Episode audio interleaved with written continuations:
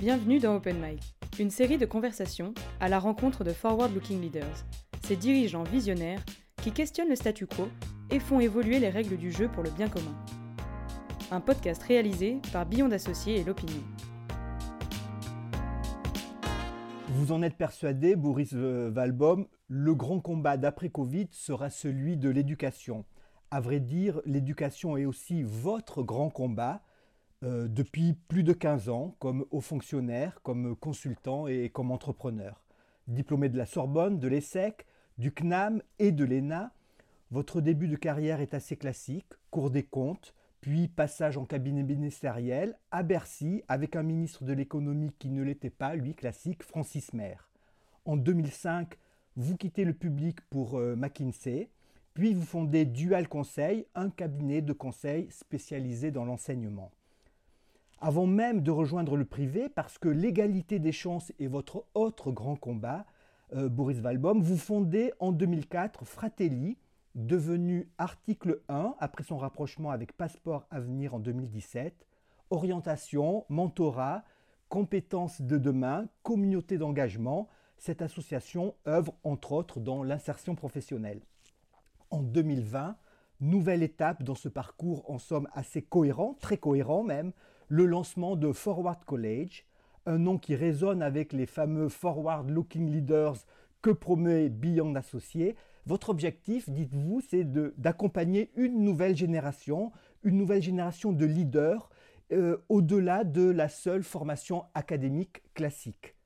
Alors avant que vous nous présentiez peut-être les, Forward College, est-ce qu'il y a quelque chose à corriger, à ajouter sur ce, sur ce parcours? Non, merci beaucoup d'avoir rendu mon parcours cohérent parce que euh, je pense que pour... Euh, un énarque, je, suis un peu le seul de mon espèce.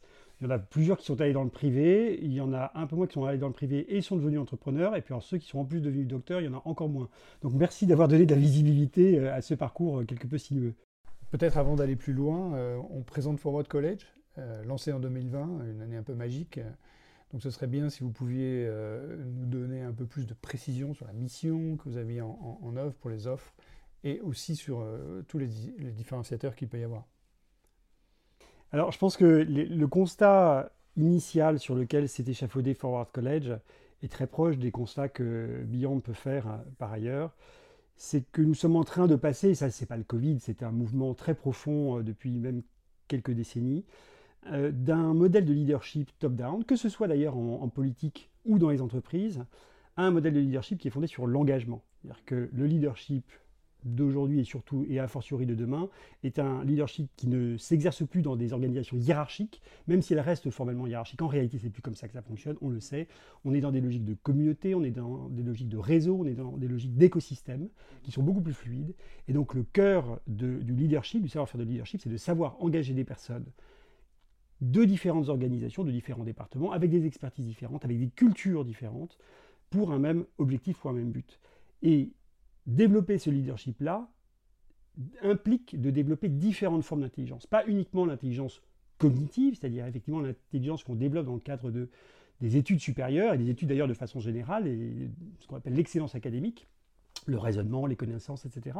Mais ça implique également de développer d'autres formes d'intelligence, à savoir l'intelligence émotionnelle, l'intelligence sociale, l'intelligence pratique, qu'est-ce qu'on fait, comment on règle les problèmes quand on ne sait pas comment les régler, et l'intelligence technologique, c'est-à-dire comment on peut faire levier sur la technologie pour avoir plus d'impact. Voilà, donc Forward College, ça vient de ce constat-là, comment faire de nouveaux leaders, former de nouveaux leaders qui soient armés sur ces cinq formes d'intelligence. Ça passe par de nouvelles méthodes d'apprentissage? Vous êtes innovant en la matière? Ah oui, c'est pas simplement le pourquoi, c'est aussi le comment, effectivement. Le, comment on forme chez Forward College, euh, d'abord, ne lâche pas la proie pour l'ombre on est dans un. D'abord parce qu'on est dans un secteur très conservateur. Euh, les, parents, comme les étudiants, ont besoin d'être rassurés sur la consistance, la solidité de ce qu'on leur offre. C'est la raison pour laquelle nous avons un des piliers de Forward College qui est effectivement un bachelor de l'Université de Londres. L'Université de Londres, c'est l'université fêtière qui regroupe la LSI, King's College, UCL, etc. Donc les grandes universités de Londres. Et en revanche, donc là, ils vont choisir de faire un bachelor en data science, en économie, en économie sciences politiques, etc. Mais nous, on va appliquer une pédagogie innovante dessus.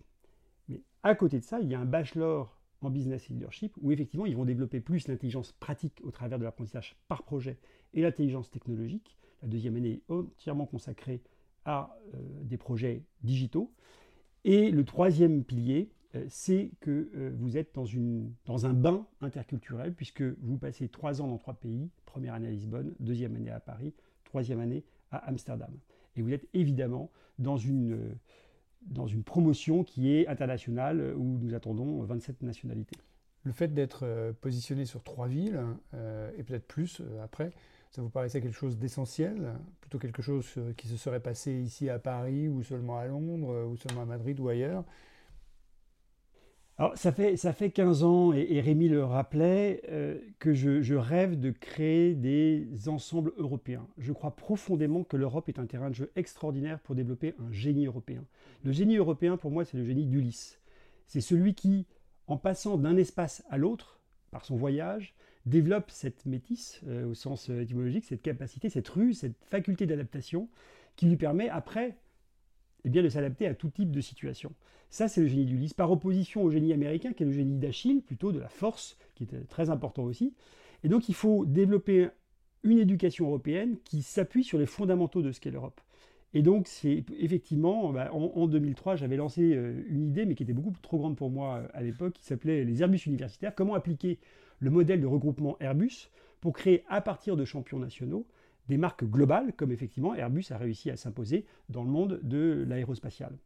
Et donc euh, voilà, c'était une idée que je n'ai pas pu tenir. Francis Mer n'est pas resté très longtemps au pouvoir.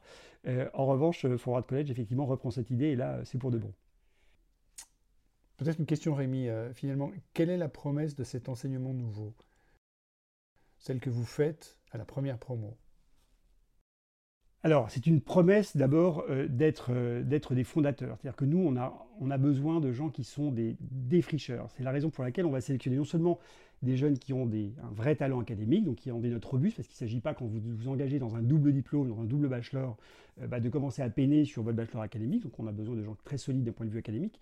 On a besoin aussi d'étudiants qui ont démontré déjà au cours de leurs années d'enseignement secondaire, une capacité à s'engager, que ce soit au travers d'une activité artistique, que ce soit au travers d'une activité sportive, associative. Pour nous, la dimension d'engagement dans les faits, l'envie de faire quelque chose est extrêmement importante. Et c'est un terrain de jeu qu'on leur offre.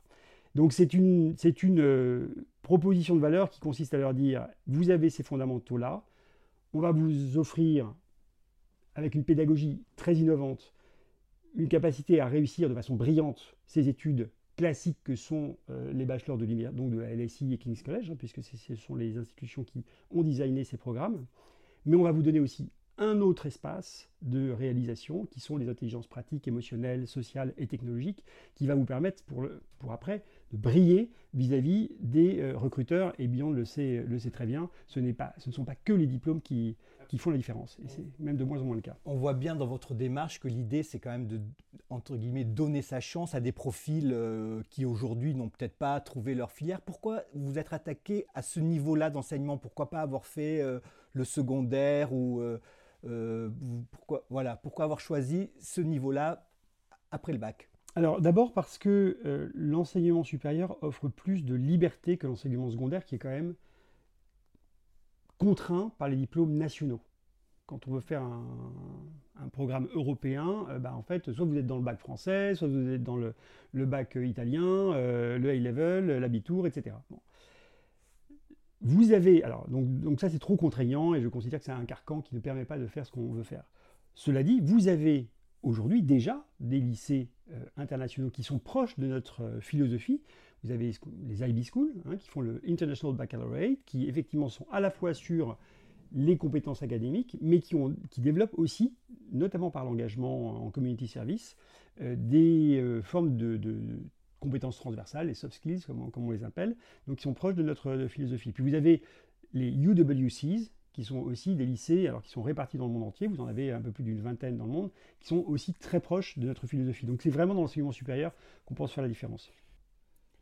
Puisqu'on parle de philosophie et de votre philosophie, Boris, compte tenu de votre parcours assez divers et en même temps cohérent, comme on le disait tout à l'heure, de la création de différentes formations, Fratelli, Article Premier et maintenant votre parcours d'entrepreneur, on a l'impression que l'éducation vous habite depuis toujours. Est-ce que c'est vrai, c'est pas vrai? Qu'est-ce qui fait aujourd'hui que vous êtes encore dans l'éducation? Quand j'étais petit, je me rappelle, je devais être en primaire, je pense, je, dessinais des, plans d'école, un peu comme un, architecte, mais enfin sans, le savoir-faire d'un architecte. Et, fondamentalement, en revisitant ces souvenirs, je, trouvais l'école à la fois ennuyeuse et, laide. Je, trouvais que ces bâtiments n'étaient pas inspirants, je trouvais mes profs euh, rarement inspirants. Et euh, effectivement, euh, je n'avais pas l'impression d'y donner le meilleur de moi-même. Donc je pense qu'il y a euh, depuis euh, longtemps en germe chez moi l'envie de, m'investir dans ce domaine de l'éducation. Il se trouve que en arrivant à la Cour des comptes, ma première mission, mais ça c'est le hasard, c'est pas moi qui l'ai décidé ainsi, euh, était la mission de contrôle de l'école des mines. que ma première mission en arrivant chez McKinsey était une mission de stratégie pour l'ESSEC. Ma dernière mission chez McKinsey était une mission de, de transformation de l'enseignement supérieur suite à la, réforme de, donnant l'autonomie aux universités. Donc il y a très clairement, et puis au cabinet, euh, chez Francis Maire, je m'occupais effectivement de l'économie de la connaissance, donc des sujets d'innovation euh, et, euh, comment effectivement l'éducation et la recherche peuvent contribuer à, la croissance. Donc oui, c'est clairement un fil rouge sur cette carrière sinueuse.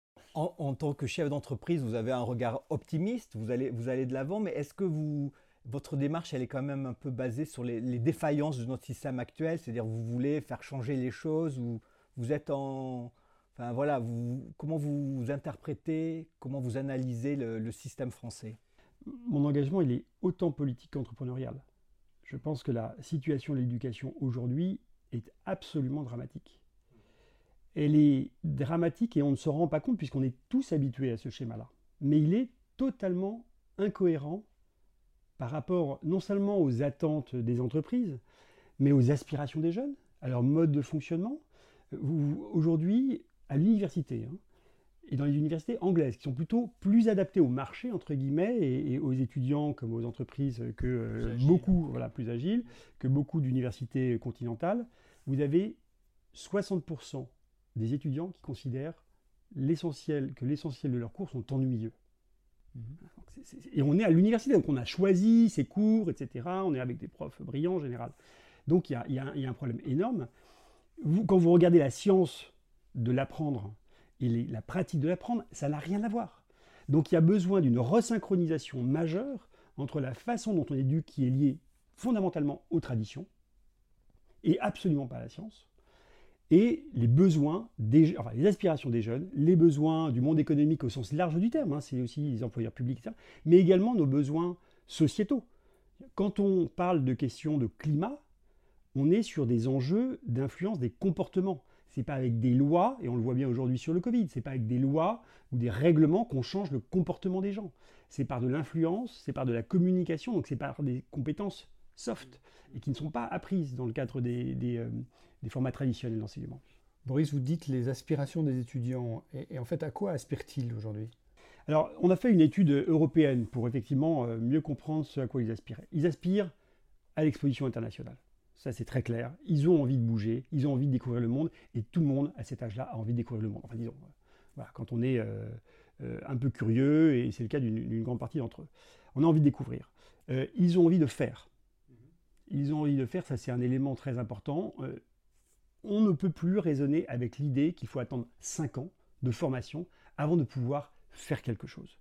On sait bien que le faire, cette fameuse intelligence pratique, nécessite un certain nombre de connaissances, mais au fond, pas tant que ça. Si euh, je vous demandais, Christophe, au fond, quels sont les savoirs que vous avez appris aujourd'hui, ou Rémi, dans vos, euh, dans vos études universitaires que vous appliquez aujourd'hui, je pense que ça tiendrait sur un ticket de métro. Donc, euh, on a un vrai sujet. Et donc, plus on commence à pratiquer, plus on apprend. Et on sait bien qu'on apprend énormément en faisant.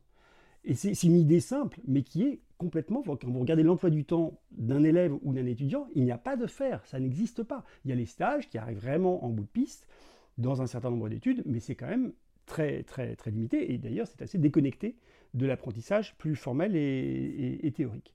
Donc on est vraiment dans une déconnexion euh, qui, me paraît, euh, qui me paraît dramatique. Donc le faire pour moi est absolument essentiel dès le début. Et, de même que l'apprendre doit continuer tout au long de la vie. Donc nous on est dans cette espèce d'équilibre entre la pratique et la théorie. L'engagement, la, relation au pouvoir ou comment on imagine son positionnement dans l'entreprise, ça a évolué aussi de, la part des étudiants en 20 ans, j'imagine? Alors oui. On parle beaucoup de la quête de sens, mais bon, je ne sais pas si c'est vrai, qui est beaucoup plus forte aujourd'hui qu'il y, a deux décennies. Pour eux, la quête de sens, c'est un acquis. Et, la quête de sens, d'ailleurs, c'est plutôt...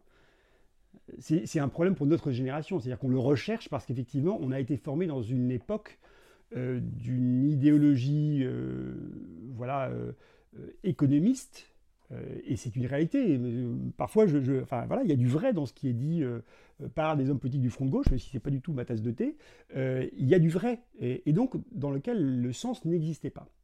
Euh, la, remise en cause liée aux inégalités, liée aux, problèmes du climat, etc., euh, crée effectivement une forme d'exigence et d'engagement sur ces questions de sens et de contribution euh, au collectif qui est aujourd'hui fondamentale.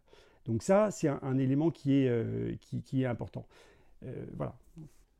Boris, je voudrais revenir un peu plus sur l'expérience de l'entrepreneur, qui est aussi l'objet de ces rencontres.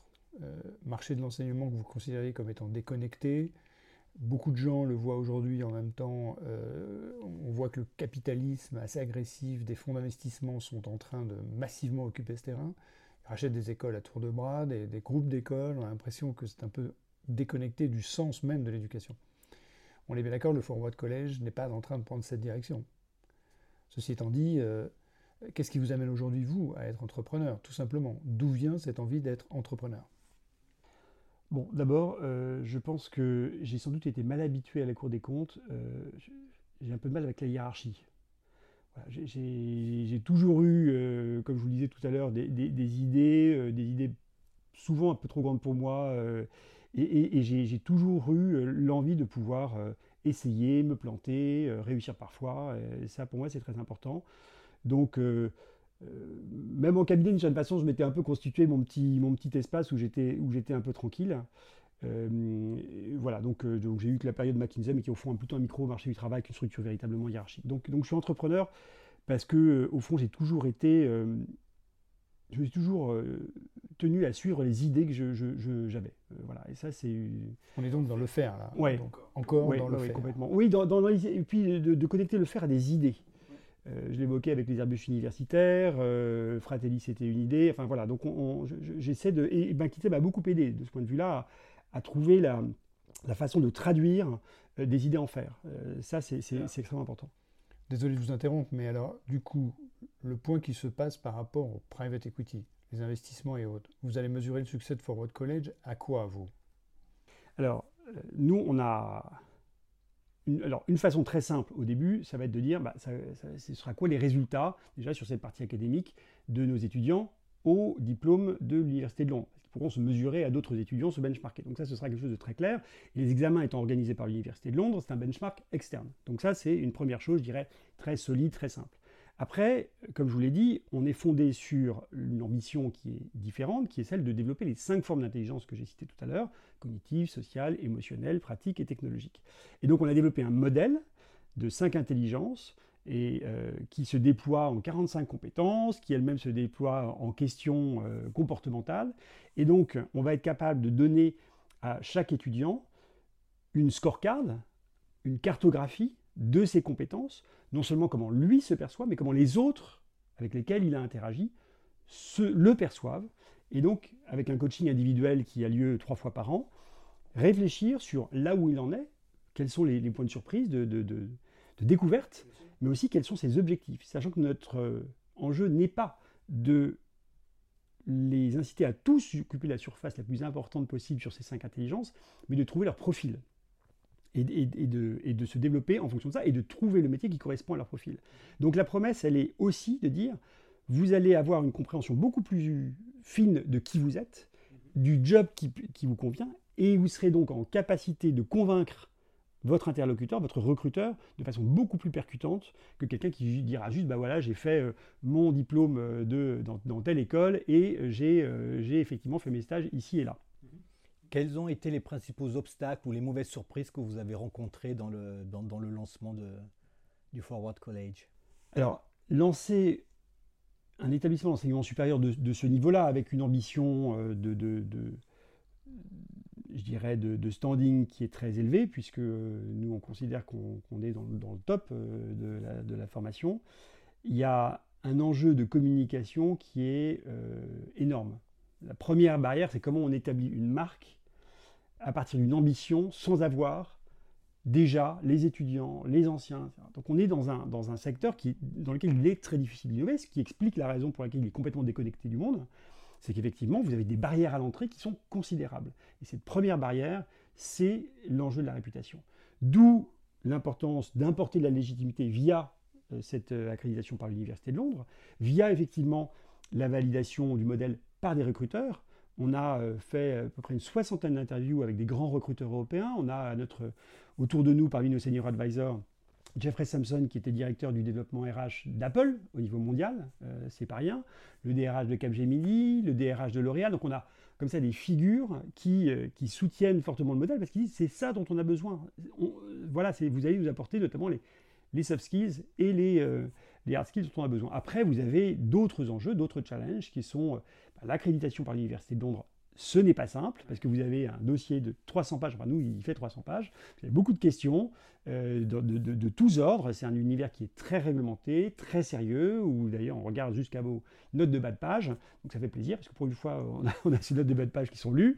Euh, donc c'est un travail à la fois de, marketing où il faut être très, très déjà convaincant non seulement dans l'image, mais dans le fond, et apporter des éléments de preuve différenciantes, mais également, effectivement, avoir un, sérieux inattaquable parce que vous vous engagez dans un, dans un domaine où il y a des gens qui veillent. On n'en a pas parlé au début, mais c'est une filière d'élite parce que euh, l'égalité des chances, ça compte pour vous, donc j'imagine que vous avez envie de, que, le, que la, barrière, la barrière financière ne joue pas. Ça, ça coûte combien une année d'études déjà? Alors c'est marrant Rémi que vous opposiez élite et égalité des chances, parce que moi je ne vous oppose pas au contraire. Non, non, vous avez rassemblé, oui, on est d'accord. vous distinguez plus vous aimez. Alors, effectivement, nous, on est sur un. Enfin, moi, j'ai bien fait le tour de la question en ayant, euh, en ayant été fonctionnaire, euh, entrepreneur social euh, et entrepreneur tout court, si je puis dire. Il n'y a pas 36 possibilités. Pour lancer une opération de ce type-là, il n'y a pas d'autre choix que le, capitalisme. donc, donc, il faut que vous ayez un business model. Et vous l'évoquez, Christophe, effectivement, aujourd'hui, il y a de l'appétit pour l'éducation. Il y a de l'appétit pour des raisons qui sont liées euh, aux, effets de mode du moment sur le private equity, parce qu'effectivement, une fois que vous avez une marque, il y a une visibilité sur le cash qui est très, forte, euh, ça, bouge assez peu, donc euh, voilà, vous pouvez en optimisant, vous pouvez dégager quand même une rentabilité croissante. Et puis vous avez un cash flow négatif, donc enfin, besoin d'un fonds de roulement qui est négatif. Donc voilà, il y, a des raisons qui font que les multiples sont, assez élevés. Mais nous, nos business angels aujourd'hui, euh, ils ne viennent pas pour ces raisons-là. Ils viennent parce qu'ils ont envie de contribuer à quelque chose de nouveau qui va effectivement contribuer à disrupter et à faire bouger. Moi, c'est mon ambition de faire bouger les autres acteurs. Donc là, on est sur, euh, sur une, envie euh, d'impact. Et donc, effectivement, alors après, vous vous posez la question de l'égalité des chances. On est une entreprise à impact parce que, notamment, on vise d'avoir 30% de boursiers, équivalent boursier au niveau international, d'ici 2025. Pourquoi? Euh, c'est pas simplement euh, par bonté d'âme, euh, c'est parce que même si j'y crois fondamentalement, je pense qu'on a besoin d'avoir une forme de diversité. C'est un enjeu de, qualité des équipes collectivement. c'est aussi un enjeu de représentativité, d'acceptabilité des inégalités.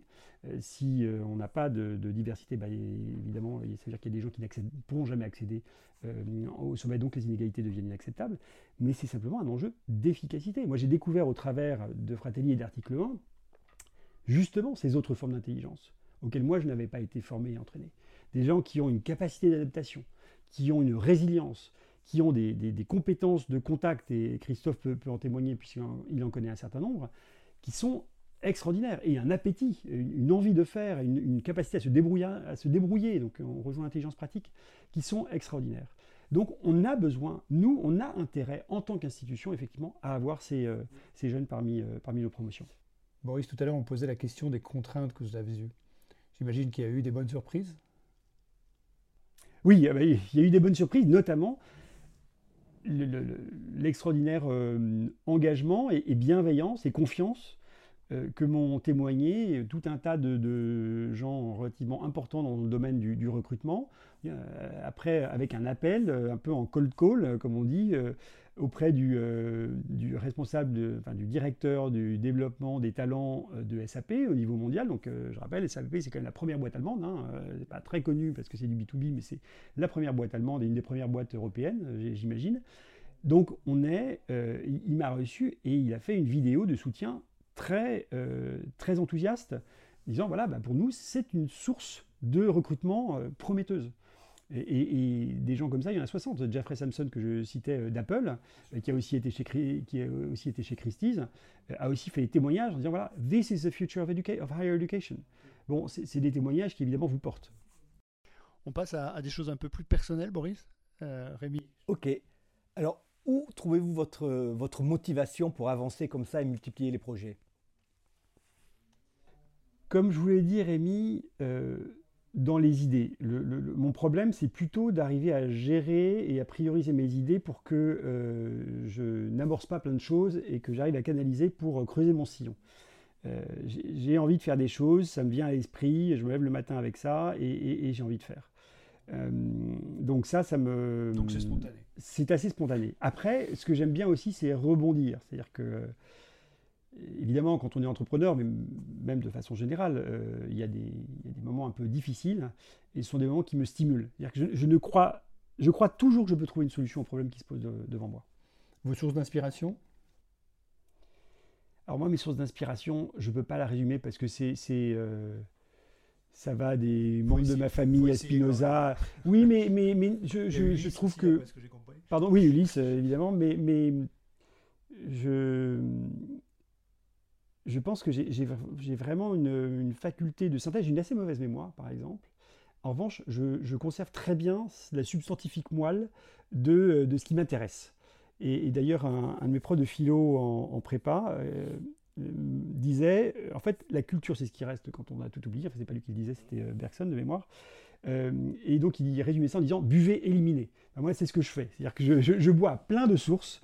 Euh, et il y a beaucoup de choses, beaucoup de gens qui m'inspirent. Ces jeunes d'article 1 euh, m'ont beaucoup inspiré, euh, m'ont fait changer politiquement, m'ont fait évoluer dans, ma vision du monde. Donc je, me nourris à, plein de, à plein de choses. Le meilleur conseil que vous puissiez donner à un leader ou le premier conseil à donner? Je pense que c'est de, de trouver son style. Il y, a mille et une sortes de leaders, euh, c'est un peu ce que je vous disais avec les profils sur les cinq intelligences. Euh, il faut comprendre, à mon avis, profondément qui on est, euh, ce qui nous nourrit et ce qui, chez vous, nourrit les autres. Qu'est-ce qui résonne et qu'est-ce qui fait que les gens vous suivent Qu'est-ce qui fait que les gens vous font confiance? Ça peut être de l'expertise, parce que vous rassurez les gens, ça peut être parce que vous les faites rêver, ça peut être pour mille, ça peut être simplement parce que vous êtes sympa, qu'ils aiment bien être avec vous, donc ils aiment bien travailler avec vous. Il y a mille et, une, un ressort au leadership. Mais fondamentalement, le leadership, c'est le followership. Donc, qu'est-ce qui fait que les gens ont envie d'être avec vous? Donc, ça, je pense que c'est très important de le comprendre. Est-ce qu'il y a une autre entreprise, une institution qui est un modèle pour vous en tant qu'entrepreneur?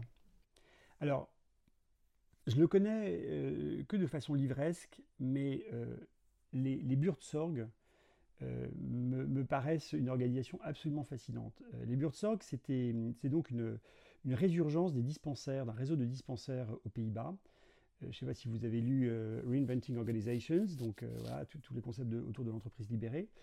C'est une histoire peut-être un peu longue, mais en deux mots, il y avait des dispensaires très locaux auparavant. Arrivent les années 80, l'optimisation, etc. Donc on rationalise. Donc les, infirmières, au lieu de s'occuper d'un petit d'un micro-quartier, bah, on les spécialise un peu à, la mode taylorienne. Et puis, euh, on rationalise, on regroupe, etc. On fait une planification plus optimisée, etc. Des gains de productivité importants, mais problème, ni les patients, ni les infirmiers et infirmières euh, ne sont satisfaits. Donc, à un moment, un des, types euh, sort de, ces organisations, qui avaient été fusionnées, etc., et réinvente les en disant, au fond, ce qu'il faut, c'est repenser l'organisation à partir de la, du mission statement individuel. On parle aujourd'hui beaucoup des entreprises à mission. Je pense que le génie d'une organisation, c'est d'arriver à faire coïncider une mission globale, partagée, avec des mission statements individuels et pas des contributions fonctionnelles. On a une vision beaucoup trop mécaniste et taylorienne. On est, on est pollué par le taylorisme. On est allé beaucoup trop loin dans cette forme de spécialisation qui fait que chacun se sent un petit engrenage dont il ne comprend pas très bien, au fond, comment il contribue au grand tout. Le matin, les trois trucs qui vous stimulent euh, Alors moi, c'est le, le, moment où je vais réveiller mes enfants. Euh, j'aime bien, c'est un moment de, jeu qui, qui, est très important. Euh, un autre moment qui me stimule le matin, euh, c'est le vélo. Euh, mmh. Voilà, c'est mmh. un moment de liberté, c'est un moment où je peux réfléchir sans contrainte. et puis le, montant, le moment où je monte les escaliers, j'aime bien monter les escaliers, gentiment d'être dans l'action et dans le mouvement. Ben voilà. Est-ce qu'il y a trois ou deux choses qui vous irritent? Oui, alors les choses qui m'irritent, euh, c'est quand les gens euh, ne sont pas là. Euh, c'est-à-dire que quand les gens parlent de leur fonction et pas de qui ils sont. Ils sont dans des postures. Ça, ça m'insupporte. Et, c'est vrai que dans les grandes organisations, on voit beaucoup ça. Et après, c'est effectivement euh, les gens qui sont dans une, qui sont un peu défensifs. Alors ça m'irrite et ça me, en même temps, ça, ça suscite de l'empathie parce qu'en général, c'est une forme de, de, mmh. Mmh. Bah, défense. Donc, euh, Une citation ou une devise préférée? Ne pas détester, ne pas déplorer, ne pas rire, mais comprendre. Spinoza. Un lieu qui est rempli de souvenirs pour vous? Ne me dites pas l'école élémentaire. Hein.